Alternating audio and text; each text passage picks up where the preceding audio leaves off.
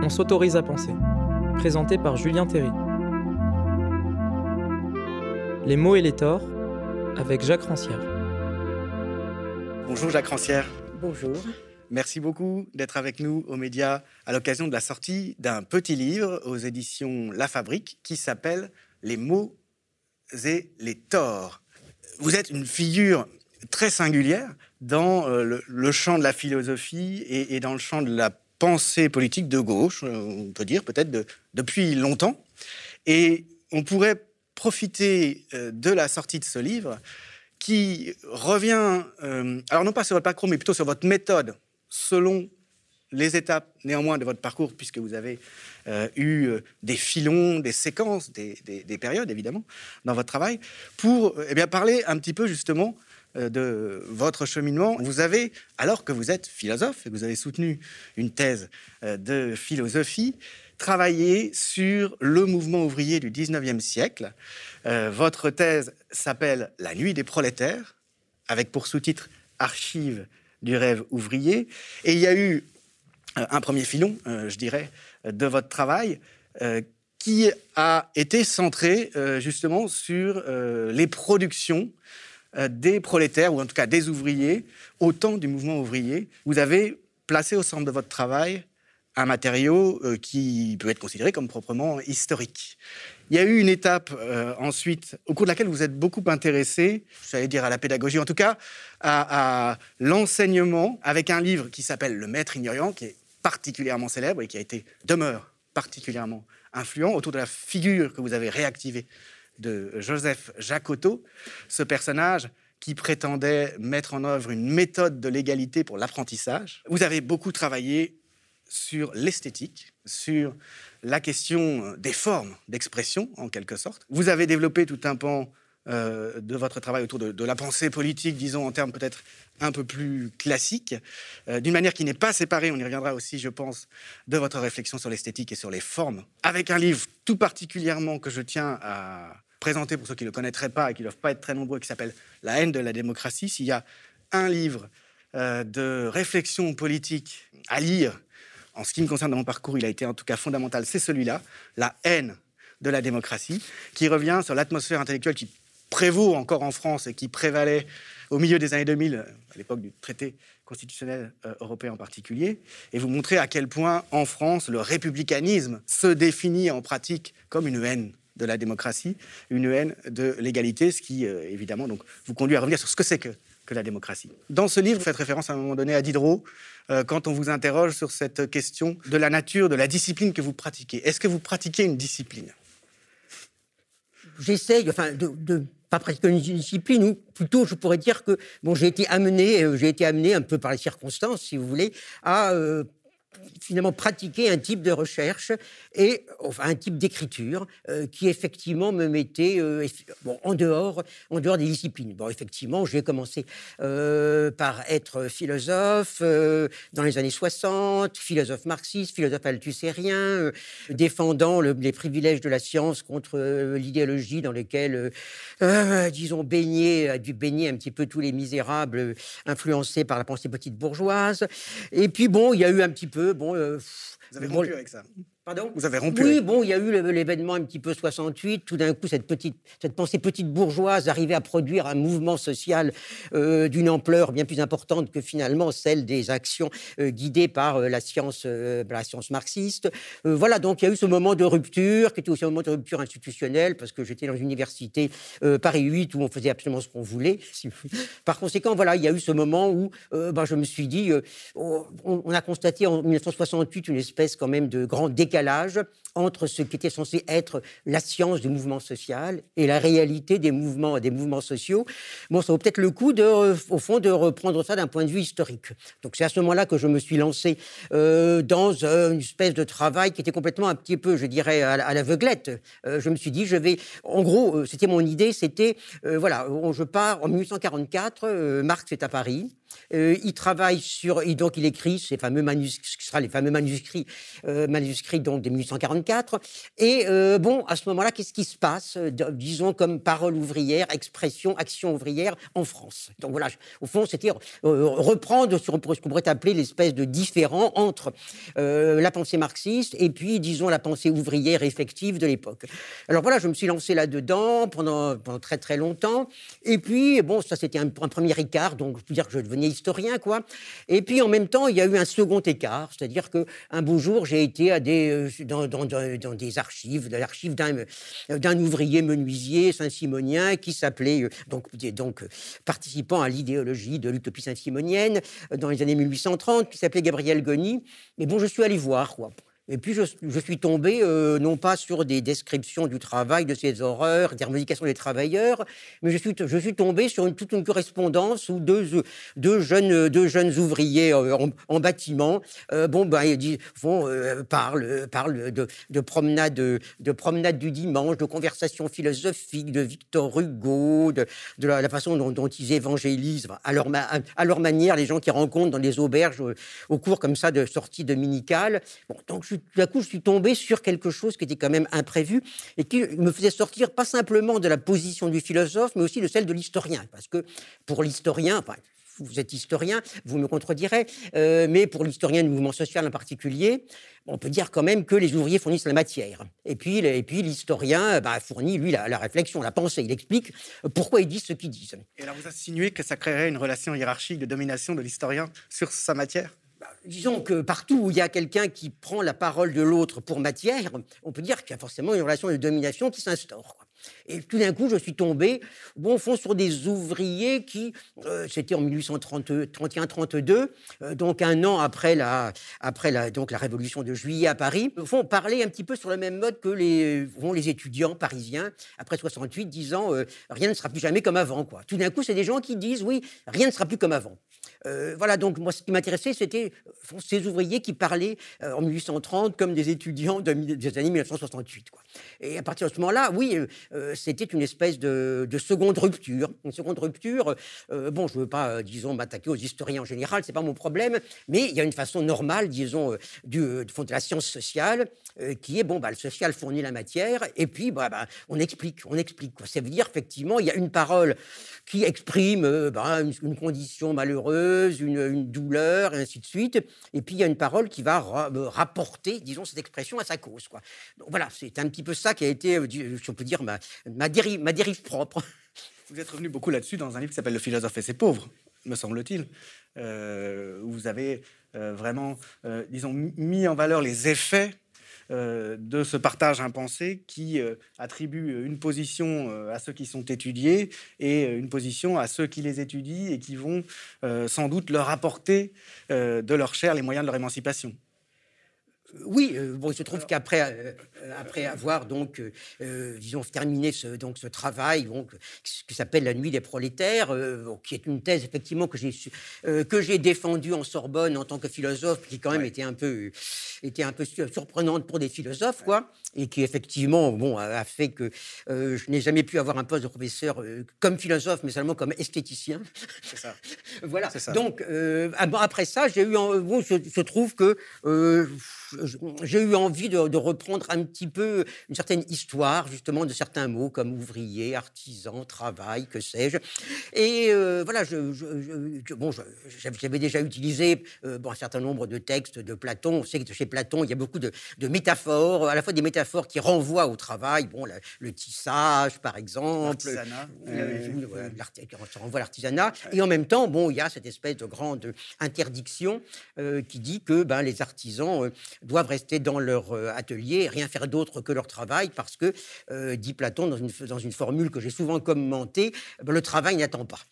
Alors voilà, euh, euh, bon, il se trouve que Platon dit ça, le travail n'attend pas. Moi, j'avais lu donc les textes de cet ouvrier saint-simonien euh, Goni, quoi, qui explique aussi comment le travail, fondamentalement, le fond, lui prend, son temps. Pas simplement au sens que ça, vous bouffe du temps, du temps mais où, disons, ça vous fait vivre dans un temps qui est le temps de la servitude. Quoi.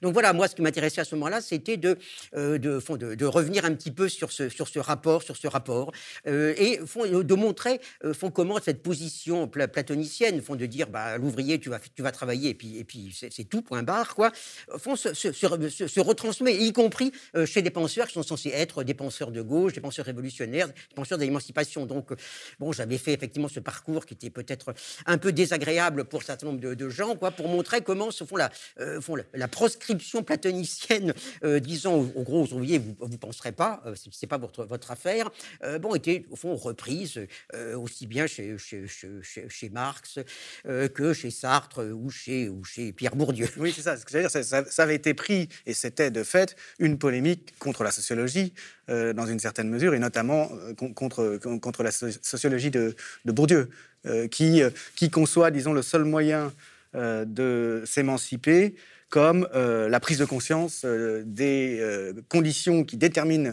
la, servitude ou l'aliénation, sachant que cette prise de conscience ne peut être faite qu'au moyen de la science sociale, c'est-à-dire sous la férule du sociologue au fond. Oui, et surtout que finalement, euh, font cette conscience de la situation, ben, euh, bon, euh, aboutit, aboutit à, à, montrer que la, la, situation, ben, elle, est irréversible. parce que bon, ce qui était, ce qui était quand même très très fort, enfin très fort, dans sa manière, bon, dans le, la reproduction de Bourdieu et Passeron, ce n'était pas simplement de dire, ben, il faut la science pour vous, pour, pour vous en sortiez, quoi. Mais c'était d'une certaine façon de produire une science qui montre qu'on s'en sort pas. Alors oui, c'est toujours le point aveugle. Mmh. Euh, d'un côté, il y a cette espèce de fixisme qui semble induit, mmh. euh, et puis euh, de l'autre côté, il y a cette idée spinoziste que le seul moyen d'accéder à un minimum de liberté, c'est de prendre conscience de, de, la difficulté, voire de l'impossibilité, en tout cas de l'extrême difficulté d'y parvenir. Mais Ceci dit, ce type de critique a aussi été fait euh, à Bourdieu, si, on continue sur ce point, euh, par des gens euh, qui lui reprochaient de détruire l'école, qui lui reprochaient de détruire, disons, la, possibilité d'une ambition progressiste et donc républicaine à l'école, en mettant en avant la réalité des inégalités reconduites par l'école. C'est quand même à double tranchant. Oui, non, mais c'est. Euh, d'accord. C'est vrai, bon, c'est vrai que bon, je me suis trouvé à un moment donné un petit peu, bon, je sais pas si c'est intéressant de raconter toute mon histoire. Mais non, mais c'est une histoire de débat, c'est pas de votre histoire personnelle, c'est pour ça non, que. Non, mais effectivement, moi, je me suis trouvé à, un moment donné dans cette espèce de, euh, de, de rapport un petit peu euh, pris entre, entre, bon, effectivement, la pensée de Bourdieu comme pensée de, de la reproduction, des conditions sociales, de, notamment de l'enseignement, et puis, bon, cette pensée comme ça républicaine qui commençait un petit peu à s'affirmer, qui disait bon, euh, euh, c'est le savoir, c'est le savoir qui euh, qui a franchi, mais le savoir dans des conditions données, données comme il faut, dans un cadre donné, avec une école bien séparée du monde et en passant par toute une progression du savoir. voilà, j'étais dans cette espèce de un petit peu de, dilemme. Et puis bon, c'est à ce moment-là que bon, j'ai bon, j'ai écrit bon ce livre que vous citiez tout à l'heure, Le Maître ignorant. Le Maître ignorant, c'est euh, bon, ce n'est pas que je m'intéressais particulièrement à la pédagogie, ça m'a jamais vraiment intéressé. Ce qui m'intéresse, c'est l'égalité, c'est pas, c'est, pas la pédagogie, quoi. Et par conséquent, la pédagogie, pour autant que la pédagogie, c'est en quelque sorte, on peut dire, une espèce de, de lieu privilégié où on prouve que l'inégalité est nécessaire pour arriver à l'égalité.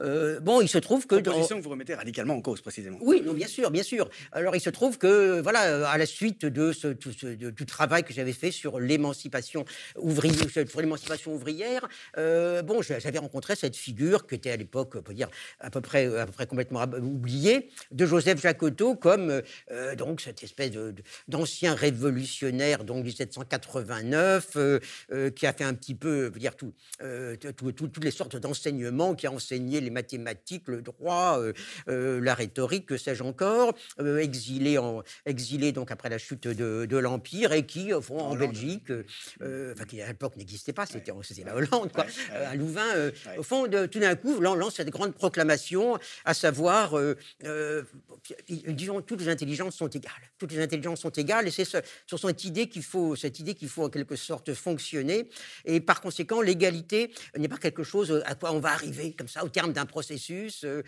l'égalité, c'est quelque chose qu'on choisit au départ. Au fond, on, choisit de s'adresser à des égaux ou à des inégaux. ça devient une méthode, pour reprendre le, titre qui a été donné à un livre d'entretien que vous avez, que vous avez fait. Oui, ça devient, ça devient une méthode. Une méthode de l'égalité.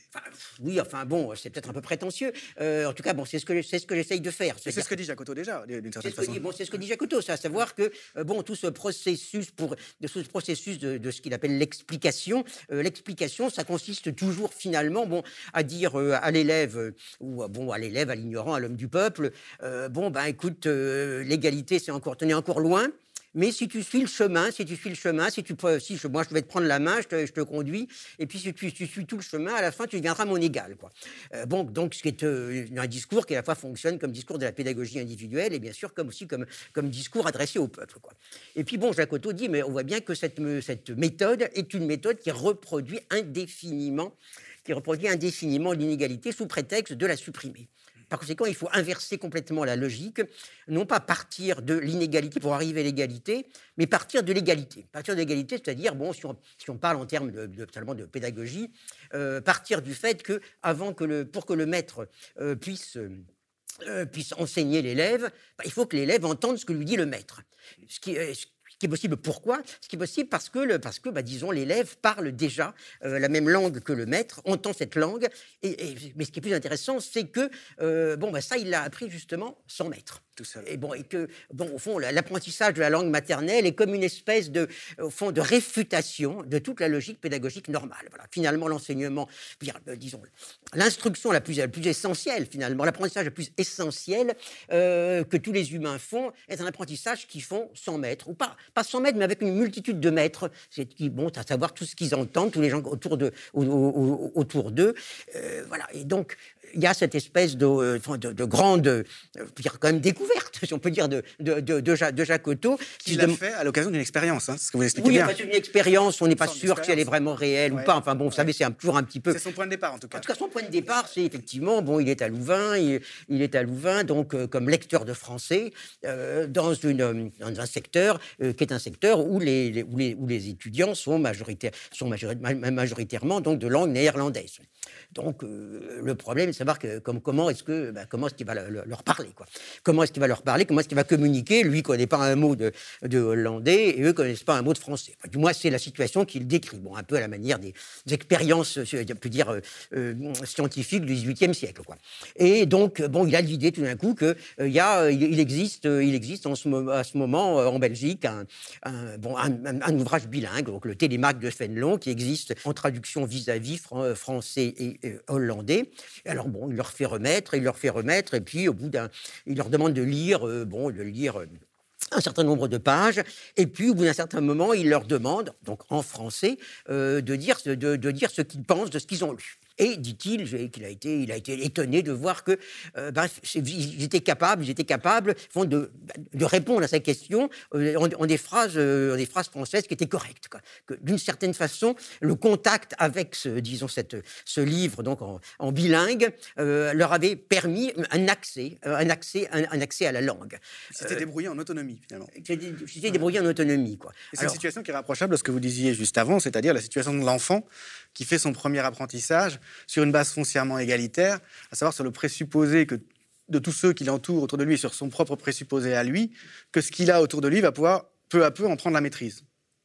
Oui, c'est même pas un présupposé parce que je pense pas que l'enfant est présupposé. Simplement, bon, bah, il, a les, il, a, les oreilles, il, a les oreilles ouvertes, il, a les oreilles ouvertes.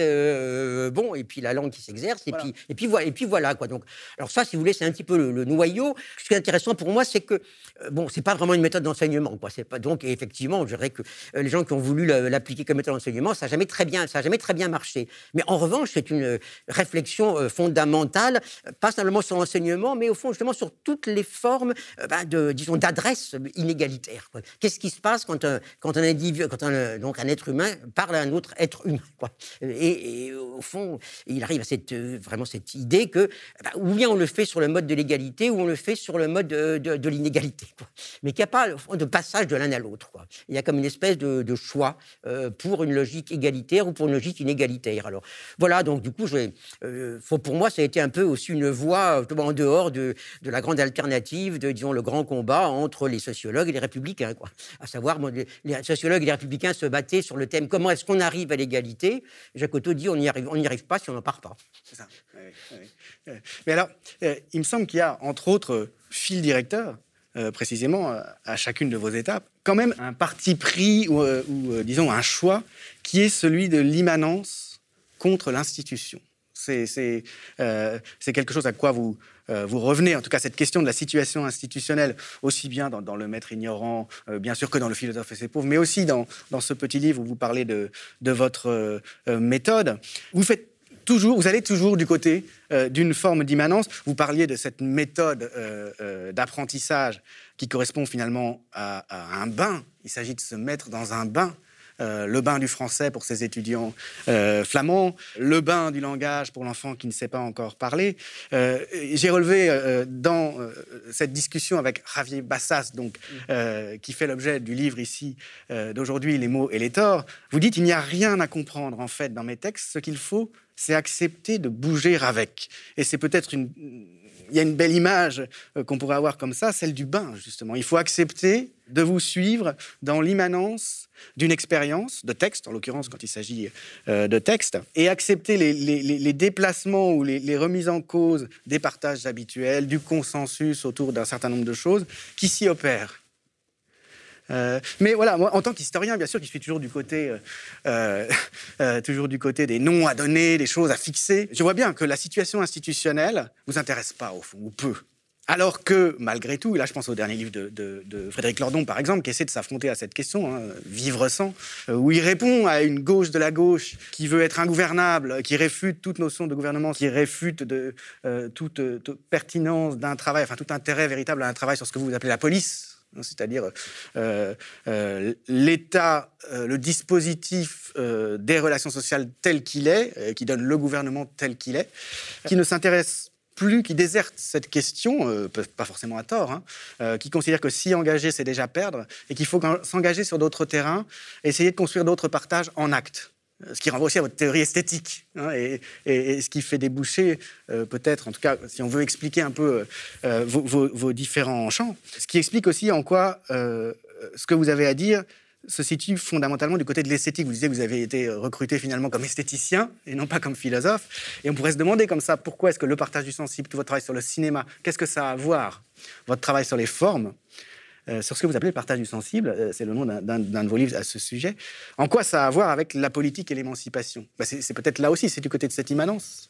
Oui, alors bon, il y a beaucoup de choses. il y a beaucoup, de choses que vous avez, que vous avez ça parcourues. Ça fait longtemps que j'avais envie de discuter avec je vous. Je ne sais pas si, je vais pouvoir, les, je vais pouvoir les, les, reparcourir, mais euh, bon, moi, si vous voulez, je, n'ai rien en, général contre les institutions, mais je pense que les institutions ont, au fond, bon, disons, au fond, une espèce de destination qui est justement immanente, hein, qui est justement immanente. C'est-à-dire que, bon, bah, une institution, bon, bah, si vous voulez, bon, le lycée, le lycée, vous vous pas au bac. Les gens vous prétendent que oh, le lycée forme les individus à l'esprit critique républicain.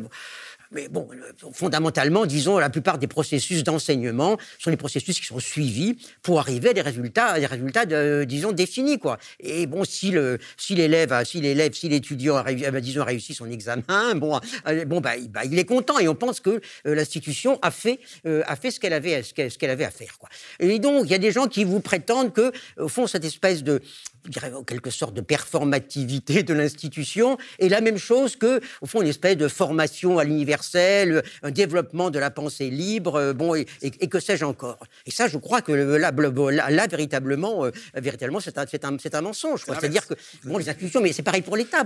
au fond, bah, normalement, si vous voulez, la, disons, l'appareil État tel qu'il fonctionne, a pour fonction de, bah, de reproduire la, situation qu'il a, produit, qu'il a produit lui-même. Alors bon, euh, bien sûr, il, il y a des ruptures. Il y a des ruptures Bon, il se passe des ruptures dans les institutions, il se passe des ruptures dans, aussi, quelquefois, disons, dans, les appareils, dans les appareils d'État, dans les rapports entre les appareils d'État à ceux qui, qui sont assujettis. Mais euh, je pense que euh, ils euh, nécessairement, nécessairement, on rencontre quand même cette opposition qui est une opposition de logique. Quoi. C'est pas simplement bon que, disons, on veut absolument être contre, contre l'institution.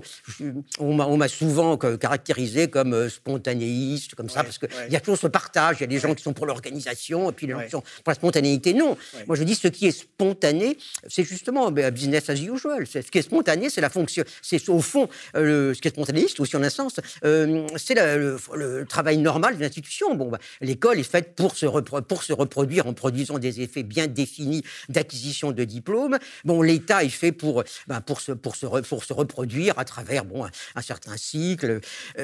Voilà quoi. Et, ça, c'est ça qui est spontané. Ce qui n'est pas spontané, c'est d'essayer de, de, marquer, de marquer les, de marquer l'écart, de marquer l'écart. On peut dire en gros entre la production de ces résultats déterminés et puis une production, une production de liberté. Vous faites le même mouvement avec votre livre sur la haine de la démocratie quand vous partez du constat que euh, les institutions représentatives qui se présentent comme, euh, comme euh, la condition de la démocratie, sont en fait des, des, institutions dans une très large mesure oligarchiques et qui reposent au contraire sur, le, sur, le, le, rejet de la démocratie, sur le déni de la démocratie, ce qui est apparu avec de plus en plus d'évidence dans le débat public français, avec ce, discours lancinant sur l'individualisme, l'égoïsme euh, des monades euh, démocratiques. En tant qu'historien, ça m'a fait penser à euh, la circonstance historique dans laquelle la représentation politique est effectivement apparue. Puisque la représentation politique, le fait qu'une personne puisse euh, être toutes les autres à des fins, euh, disons, euh, de pratiques. Hein, c'est quelque chose qui est ignoré dans les, dans les systèmes politiques de l'Antiquité. C'est quelque chose qui est créé par le, Moyen Âge. Hein. Et en particulier, ça apparaît au XIIe siècle en Espagne, dans des formes qu'on a un peu de mal à identifier. Mais en tout cas, ce qu'on sait, ce qui est sûr et ce qui a été remarqué, c'est que ce ne sont jamais les communautés d'habitants qui ont voulu se donner des représentants. Tout au contraire. Ce sont les seigneurs ou euh, en Italie centrale, la papauté, qui était le seigneur politique de l'Italie centrale, dans les marches en particulier, qui ont exigé, avec une insistance toute particulière, qu'enfin les communautés se donnent des représentants qui auraient la faculté de les engager tout entières, pour avoir des interlocuteurs, euh, donc à des fins de gouvernement. Autrement dit, on se rend compte que le fait de voter pour élire des représentants, par exemple, ça n'est pas du tout un mouvement d'émancipation. C'est au contraire euh, un dispositif qui a été construit par des pouvoirs extérieurs aux communautés pour mieux gouverner ces communautés. Euh, et je trouve qu'il y a voilà, finalement une, euh, une vérification au, plan de la matière historique et au, plan du processus de développement des institutions publiques qui est, très parlante de ce point de vue-là. Vous êtes revenu récemment dans votre livre de dialogue avec Éric Kazan, justement qui a peut-être d'une certaine manière un prolongement de ce livre sur la haine de la démocratie. Alors en 2017, en quel temps vivons-nous? Ben Justement sur ce type de commentaires. Vous y revenez encore un petit peu, me semble-t-il, dans ce livre. Enfin, vous donnez un, point de vue comme ça euh, sur le combat environnemental et l'inquiétude de plus en plus massive autour de la, destruction de la, planète qui est en cours. Vous abordez toujours le problème sous l'angle de euh, euh, ce que c'est que la politique et ce que c'est que l'émancipation oui, bon, je, euh, disons, je ne vais pas trop revenir sur la représentation parce que bon, ce que vous avez dit, je dirais éclair, bon, éclair, euh, bon, ce que essayé moi-même de penser euh, sur la représentation, à savoir que la représentation, oh, disons, on la voit on la voit toujours à l'envers, on la voit toujours sur le sur le mode, bah, il y a, disons, voilà, il y a le peuple, il y a le peuple, et puis, ben, comme le peuple est trop nombreux, bon, il, voilà, il, se choisit des représentants, il choisit des, représentants.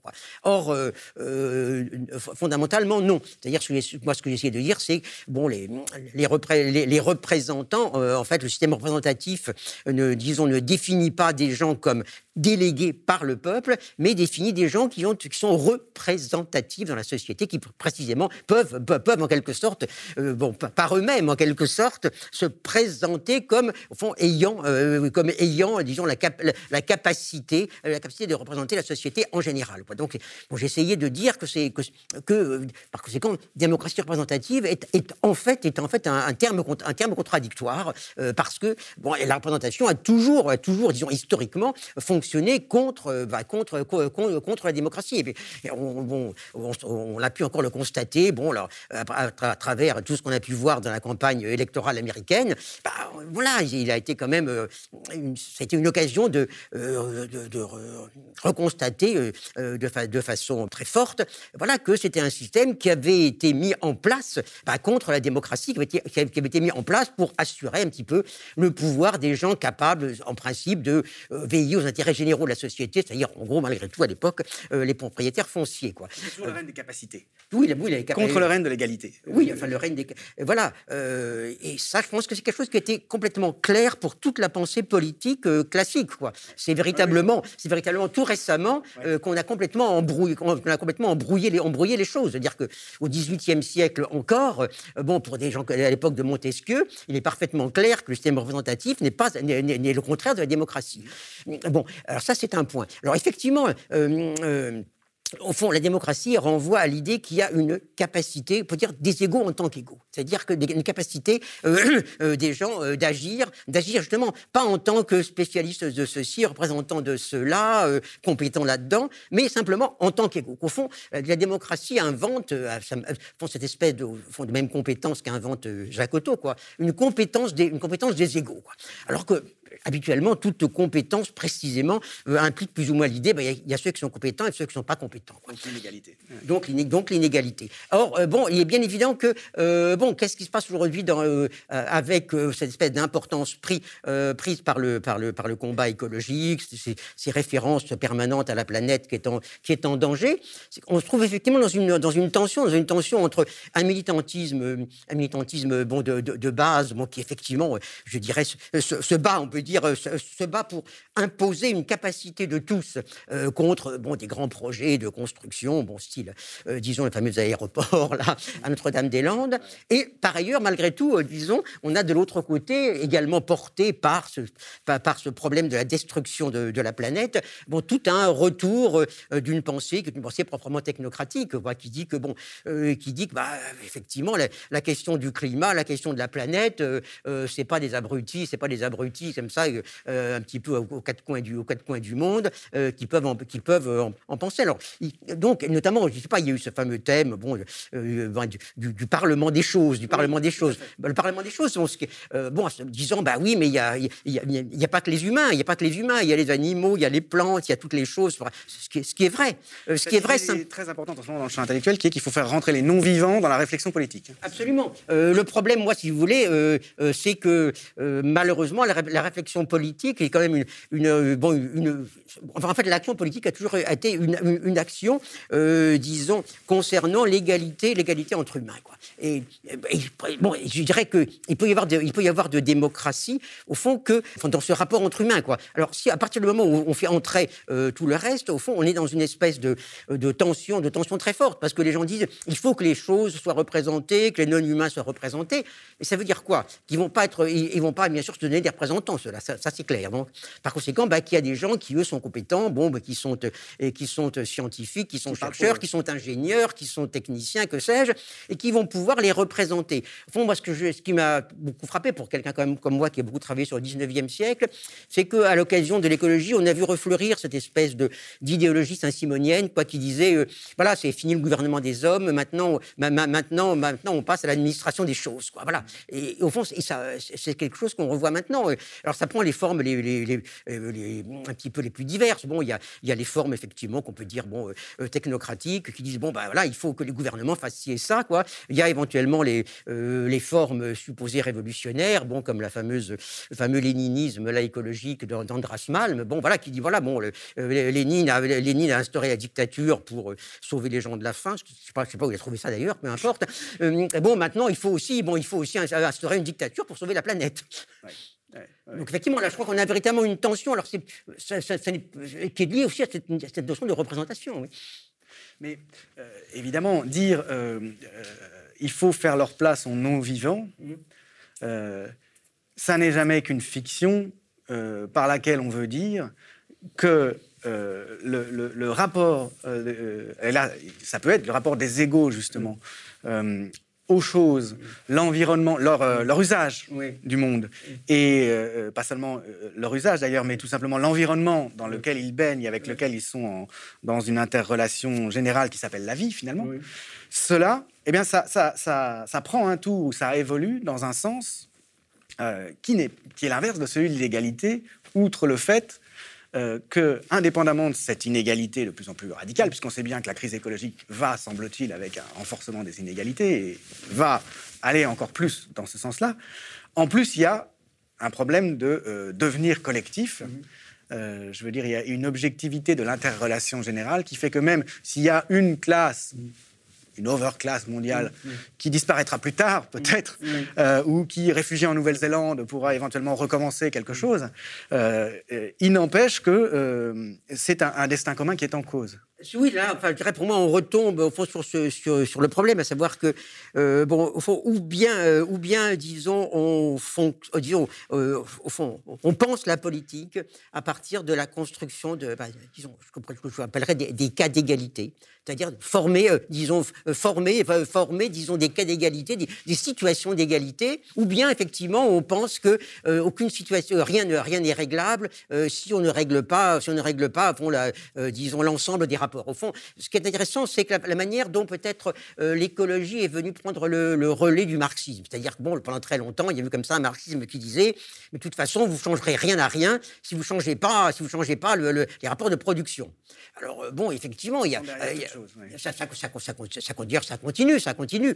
Euh, donc voilà, il y a toujours cette, cette, espèce de, un peu de, je dirais, de, superstition de, de, la, grande causalité, quoi, qui, qui, dit toujours, bah non, non, ça sert à rien, ça sert à rien de chercher à faire un peu d'égalité ou ici ou là. De toute façon, les rapports sociaux, c'est, euh, tous les rapports sont définis par la grande logique du capital. Et tant que vous n'aurez pas détruit le capital, ben, vous n'aurez rien fait. Alors maintenant, c'est un peu, ça, je dirais que, la, question de la, de la, planète et de sauver la planète a pris un petit peu la, euh, la, place, euh, la place de, disons, la place centrale du fond du capital. Quoi. Sauf qu'évidemment, à l'époque, disons, le, prendre, prendre, disons, d'assaut le capital, disons, était censé être comme ça la, porte ouverte à l'affranchissement, alors que maintenant, bon, disons, il ne s'agit que d'éviter la catastrophe. Quoi.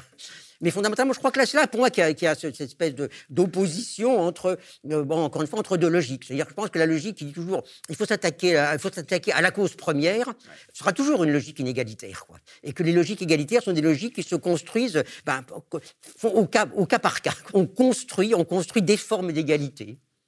Euh, ou bien effectivement euh, euh, on pense que l'égalité viendra lorsque on aura détruit la cause de l'inégalité. Maintenant, on pense même plus ça. Maintenant, on dirait voilà, voilà, sauvons d'abord la planète et puis l'égalité. Bon, on verra après si on a du temps pour s'en occuper. Il y a un autre clivage très important en ce moment qui l'est de plus en plus et qui, dans une certaine mesure est très préjudiciable à, la gauche, c'est celui qui porte autour de la question de ce qu'on appelle en France, et seulement en France l'universalisme, les valeurs universelles euh, d'un côté, euh, et puis de l'autre, l'antiracisme politique euh, que ses adversaires républicains taxent, alors de, racialisme, de racisme, d'indigénisme et, de, tout ce qu'on veut. quel regard vous portez Qu'est-ce que vous auriez à dire sur sur ce, dire ce débat, c'est plus qu'un débat, c'est même un déchirement maintenant à gauche? Bon, enfin, je, oui, c'est un peu compliqué de savoir si on a affaire à un déchirement à gauche ou si on a affaire au fait que ce qui s'appelle gauche a été entièrement pénétré par les idées de droite. Quand même, enfin, moi, ce que, ce que j'ai pu constater, ben, disons, depuis les, depuis les années 80, euh, c'est quand même euh, euh, la, la, façon dont petit à petit, disons, bon, ben, les idées, disons, les, les, idées de, les idées de droite, ou en tout cas les, les idées, les idées inégalitaires, sont complètement, sont complètement emparé euh, des forces qui prétendaient être à gauche. Alors bon, euh, ça a commencé par la nécessité économique, c'est-à-dire qu'il y a un moment donné où, bah, voilà, les gens qui étaient, étaient, qui étaient arrivés au pouvoir pour tout changer, bon, bah, on dit ah ben, on commençait à dire bah oui, malheureusement la nécessité économique c'est quelque chose contre lequel on peut pas, on peut pas lutter. Par conséquent, bon, bah, il y a eu cette espèce de, consentement. Et puis il y a eu, il y a eu, ben, il y a eu en même, temps, en même temps, effectivement cette espèce de, de développement de l'idéologie euh, dite, euh, dite républicaine. Bon, au nom de l'universalisme, mais c'est, disons, c'est un universalisme qui, pour le coup, est, proprement, est proprement local. C'est-à-dire qu'il y a vraiment des gens qui pensent qu'ils sont détenteurs de l'universalisme. Or, or, ce que j'ai essayé de, de, dire et de, bon, de rappeler encore là, bon, c'est pour ça que ça s'appelle les mots et les torts, c'est que l'universel, ça n'existe pas comme ça. L'universel n'existe finalement que dans des formes d'universalisation, dans des cas, dans des cas d'universalité. Donc, bon, voilà, le, républicanisme a dit, voilà, il y a la règle républicaine, la même règle, la même règle pour tous. Euh, c'est ça l'universel. Mais non, c'est c'est pas ça, c'est pas ça, c'est pas ça l'universel. L'universel a toujours fonctionné, je dirais, comme contestation de ce qui était donné comme universel. C'est-à-dire, bon, voilà, il y avait, euh, il, y a, toujours eu, à, tout, un petit peu à toutes les époques, une espèce de, euh, disons, en quelque sorte, d'universel, d'universel constitué. Et l'universel constitué étant toujours plus ou moins universel, bon, limitatif. bon, c'est ce qui c'est, bon, c'est un petit peu moi ce que j'avais étudié, justement, autour de, autour de toutes les, de toutes les des luttes pour faire entrer, pour faire entrer, disons, dans, dans, la sphère politique des gens qui ont été exclus, bon, euh, travailleurs, femmes et ainsi de suite. Bon, bah, pourquoi? Parce que justement, l'universel, l'universel est une catégorie polémique, quoi. C'est-à-dire qu'il y a des gens qui pensent qu'ils sont du côté de l'universel. Bon, disons, au XVIIIe siècle, euh, en France, aux États-Unis, l'universel, c'était les propriétaires, quoi. Et puis, et puis les autres, c'était le particulier ou bien l'universel, c'était les hommes, et puis le particulier, c'était les femmes. Quoi. Donc voilà, il y, a ça fondamentalement, euh, à savoir qu'il euh, n'y a pas l'universel en soi et puis le particulier en soi, euh, mais il y, a, y, a, y, a, toujours une appropriation, une appropriation de, bah, de l'universel. Et par conséquent, la véritable universalité, et, elle est, disons, elle est dans le combat, elle est dans le combat pour, je dirais, briser les formes d'appropriation de l'universel. Vous, intervenez finalement assez peu. Alors, ça ne fait pas partie de, toute façon de votre manière de faire que d'intervenir dans le débat public sur un mode euh, professoral ou euh, sur le modèle de la figure du fameux intellectuel français euh, de Voltaire à Sartre. Donc, vous, intervenez peu finalement sur ces questions. Un petit peu, de temps en temps. Enfin, dans un sens, la haine de la démocratie était quand même une intervention ah qu'on pourrait dire, en tout cas, bon, franche, franche et quand même détaillée. Bon, effectivement, je peux dire que j'ai vu un petit peu, bon, j'ai vu un petit peu naître, si vous voulez, ce, ce, ce type de discours, dit universaliste, républicain, euh, voilà, bon, de temps en temps, bon, j'interviens encore un petit peu. Là, j'étais intervenu à propos justement de, Samuel Paty, si vous voulez, par exemple. mais bon, c'est vrai que je ne vais pas répéter tout le temps des choses que, j'ai déjà dites. Et puis bon, je suis pas je suis pas un homme public. C'est pas, c'est pas vraiment ma vocation, voilà, d'haranguer les foules. Est-ce que c'est une affaire de tempérament ou est-ce que c'est quelque chose d'immanent à votre démarche euh, cette place singulière dans laquelle vous vous retrouvez depuis longtemps déjà? Disons que pour moi, je me pense euh, d'abord fondamentalement comme un chercheur. Quoi. C'est-à-dire que ah voilà, mon activité, c'est quand même une activité bon de euh, bon de recherche. Bon, ça peut être ça peut être sur l'émancipation ouvrière au XIXe siècle, ça peut être sur un certain nombre de formes euh, de, formes prises par l'art, par la réflexion, par la réflexion sur par la réflexion sur l'art. Euh, voilà. Mais fondamentalement, d'abord, je, suis quelqu'un qui, qui, bon, qui, effectivement qui cherche. Bon, ce qui veut dire aussi que voilà, il y, a des gens qui bon, ils écrivent leur thèse à 30 ans et puis après bon bah ils vivent ils vivent en gros un petit peu, disons, des retombées de leur thèse. Quoi. Bon, il se, trouve que pour des raisons comme ça, bon, euh, je, suis quelqu'un qui aime, bouger, quoi. Euh, je suis, bon, j'ai quand même passé une énorme partie de ma vie, bon, à faire des recherches, à aller tous les jours ou euh, sur des époques aux archives, après à la Bibliothèque nationale, à trouver des choses. Et par conséquent, je dirais que je suis dans une logique un peu, malgré tout, j'ai en tout cas moi le sentiment de, toujours trouver des choses, de toujours arriver au fond à, trouver des choses, des choses qui n'ont pas été dites, quoi, et essayer, à essayer de les dire, quoi. Ça veut dire que ça entretient une certain, bon, un certain dynamisme, quoi. Alors ce dynamisme, d'une certaine façon, dans certaines circonstances, qui leur là en principe appelle hein, un regard sur l'actualité, ça me permet éventuellement, je dirais, euh, voilà, de, euh, de, de, prendre, je dirais, deux, trois jours, quoi, pour arriver à formuler un point de vue pour formuler un point de vue sur l'actualité, mais pas un point de vue sur l'actualité, disons effectivement en tant que euh, professeur de, je ne sais pas quoi, mais un point de vue sur l'actualité comme ça, qui est comme une espèce, je dirais pour moi, un peu comme une, ah, je sais pas, un, repère d'étape, quoi, d'une certaine façon, euh, dans une situation, euh, dans une situation donnée. Bon, voilà, bon, il y a, il y a, il y a, bon, il y a un petit peu ce qui se passe autour de, autour de, autour de la mort de, autour de, de, disons, de la mort horrible de, de Samuel Paty. voilà, bon, il y a toute une chose, effectivement, toute la, cette problématique républicaine qui est mise en marche, puis toute cette, toute, toute cette euh, logique euh, un peu, disons, euh, bon, anti-islamique. voilà. Bon, là, j'essaye de, de, voir si j'ai quelque chose que, que, je peux en dire. Je le vois, au fond, j'essaye de faire un point, j'essaye de faire un point pour moi-même, quoi. Bon, si le point pour moi-même me semble un peu, un peu correct, bon, éventuellement, bon, ben, je, je, je l'envoie à des gens que je, qui m'ont demandé d'écrire pour eux. Puis, bon, et, et, puis, et, puis, et puis voilà, quoi. Vous avez publié d'ailleurs, euh, mais j'ai l'impression que c'est que c'est le, le, seul, un, recueil euh, de chroniques que vous aviez rédigé sur une base régulière, mais c'était pour un, un, journal brésilien, me semble-t-il, et ça s'appelle ce recueil Chronique des temps consensuels. Oui. Et donc ça identifie justement la grande caractéristique de notre époque et de cette, voilà, de cette révolution conservatrice, néolibérale qui se développe comme le consensus. C'est paru en français euh, à la librairie du XXe siècle au seuil, je crois. Vous donnez très souvent des entretiens qui ensuite paraissent en recueil, par exemple. Dans celui-ci, j'en ai mentionné un tout à l'heure qui était la méthode de l'égalité. Il y a aussi Et tant pis euh, pour les gens fatigués. C'est quelque chose finalement euh, que vous faites maintenant de loin en loin. Bah, écoutez, moi, en fait, à une certaine époque, euh, j'ai fait des, textes un petit peu réguliers euh, pour ceux qui me les demandaient, quoi. C'est pour ceux qui me les demandaient. Bon, il se trouve que bon, la, la Folia de São Paulo, qui est un, donc un des grands, un des principaux quotidiens euh, brésiliens, bah, un jour où j'étais au Brésil, demandait de faire une chronique, quoi. Bah, peut-être que si un journal français me l'avait demandé, je l'aurais fait, quoi. Mais de fait, c'est eux qui me l'ont demandé. Bon, pendant une certaine période aussi, j'ai fait des articles pour, bon, pour les cahiers du cinéma. Donc voilà, tous les deux mois, je faisais un article, une chronique sur un petit peu sur, sur, ce qui arrivait au cinéma. Bon, pour les pour les cahiers du cinéma. Euh, euh, voilà, puis bon, ça s'est un peu mal terminé parce que, disons, je, disons, j'ai pas été assez gentil pour certaines des idoles des cahiers du cinéma, quoi. Euh, mais d'une certaine façon, moi, si vous voulez, je, je, je cours pas, si vous voulez, après les gens, disons, pour, pour être publié. Quoi. bon, ça a l'air un peu prétentieux ce que je dis, mais ça veut dire simplement, bon, voilà, je ne veux pas me fatiguer, je veux pas me fatiguer. voilà, avec, pour, pour ça, bon, des gens me demandent de faire quelque chose. Bah, je dis je vais voir. De même, un artiste me demande de faire un, euh, de faire un article pour son catalogue. Ben, je regarde si j'ai quelque chose à dire. Si j'ai quelque chose à dire, je le dis. Si, si, j'ai rien à dire, ben, je lui dis non, j'ai rien à dire. Voilà. Moi, c'est ça. D'une certaine façon, bon, c'est-à-dire que souvent, j'ai effectivement fait des incursions, euh, des incursions, on peut dire très très diverses, en fonction des demandes, des demandes qui m'étaient adressées. mais euh, voilà, bon, je, dirais que je suis un petit peu ma ligne propre. Et puis par ailleurs, bon, il y a toute une, une série de propositions qui me viennent. Alors quelquefois ça produit rien, quelquefois ça, produit effectivement quelque chose.